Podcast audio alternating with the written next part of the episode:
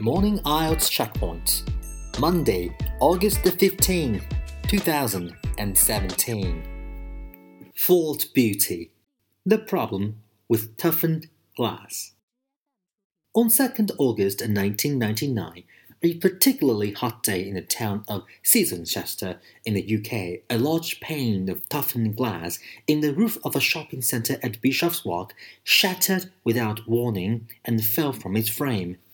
When fragments were analyzed by experts at the giant glass manufacturers in Pilkington, which had made the pane, they found that minute crystals of nickel sulfide trapped inside the glass had almost certainly caused the failure.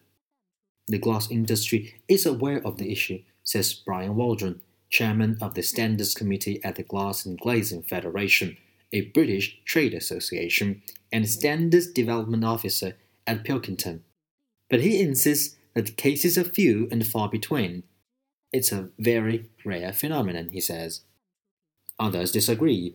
On average, I see about one or two buildings a month suffering from nickel sulfide related failures, says Barry Josie, a consultant engineer involved in the Bishop's Walk investigation. Other experts tell of similar experiences. Tony Wilmot of London based consulting engineers Sandberg and Simon Armstrong at CladTech Associates in Hampshire both say they know of hundreds of cases. What you hear is only the tip of the iceberg, says Trevor Ford, a glass expert at Resolve Engineering in Brisbane, Queensland.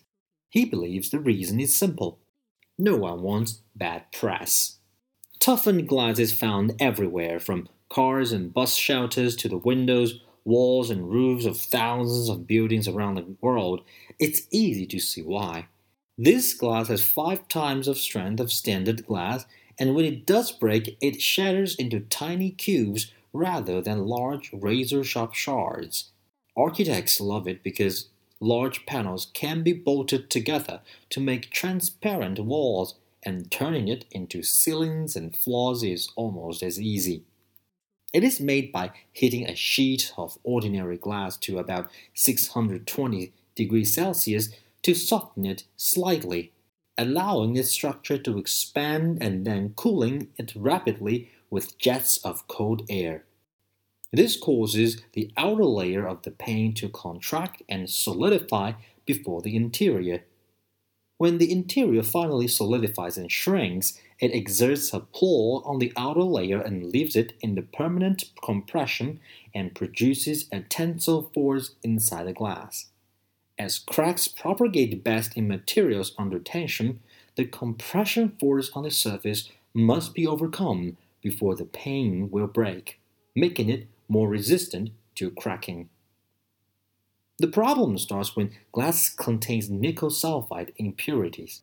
Trace amounts of nickel and sulfur are usually present in the raw materials used to make glass, and nickel can also be introduced by fragments of nickel alloys falling into the molten glass. As the glass is heated, these atoms react to form tiny crystals of nickel sulfide. Just a tenth of a gram of nickel in the furnace can create up to 50,000 crystals. These crystals can exist in two forms a dense form called the alpha phase, which is stable at high temperatures, and a less dense form called the beta phase, which is stable at room temperatures. The high temperatures used in the toughening process convert all the crystals into the dense, compact alpha form. But the subsequent cooling is so rapid that the crystals don't have time to change back to the beta phase. These leaves unstable alpha crystals in the glass, primed like a coiled spring, ready to revert to the beta phase without warning.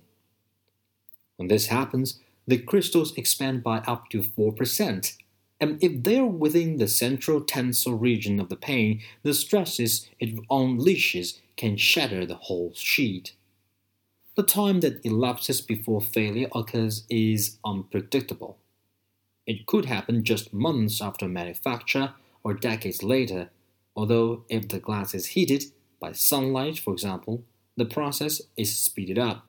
Ironically, says Graham Dodd of Consulting Engineers Arup in London, The oldest pane of toughened glass known to have failed due to nickel sulfide inclusions was in Pilkington's Glass Research Building in Lathom, Lancashire. The pane was 27 years old.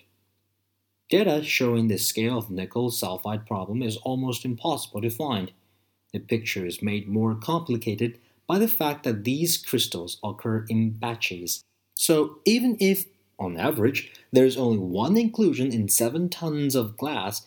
If you experience one nickel sulfide failure in your building, that probably means you've got a problem in more than one pane.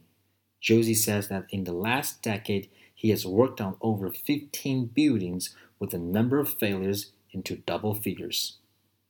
One of the worst examples of this is Waterfront Place, which was completed in 1990.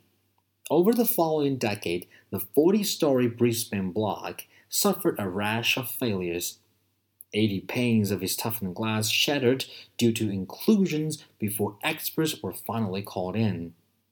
John Barry, an expert in nickel sulfide contamination at the University of Queensland, analyzed every glass pane in the building. Using a studio camera, a photographer went up in a cradle to take photos of every pane. These were scanned under a modified microfiche reader for signs of nickel sulfide crystals. We discovered at least another 120 panes with potentially dangerous inclusions, which were then replaced, says Barry. It was very expensive and time consuming process that took around six months to complete. Though the project cost 1.6 million Australian dollars, nearly 700,000 pounds, the alternative, recladding the entire building, would have cost 10 times as much.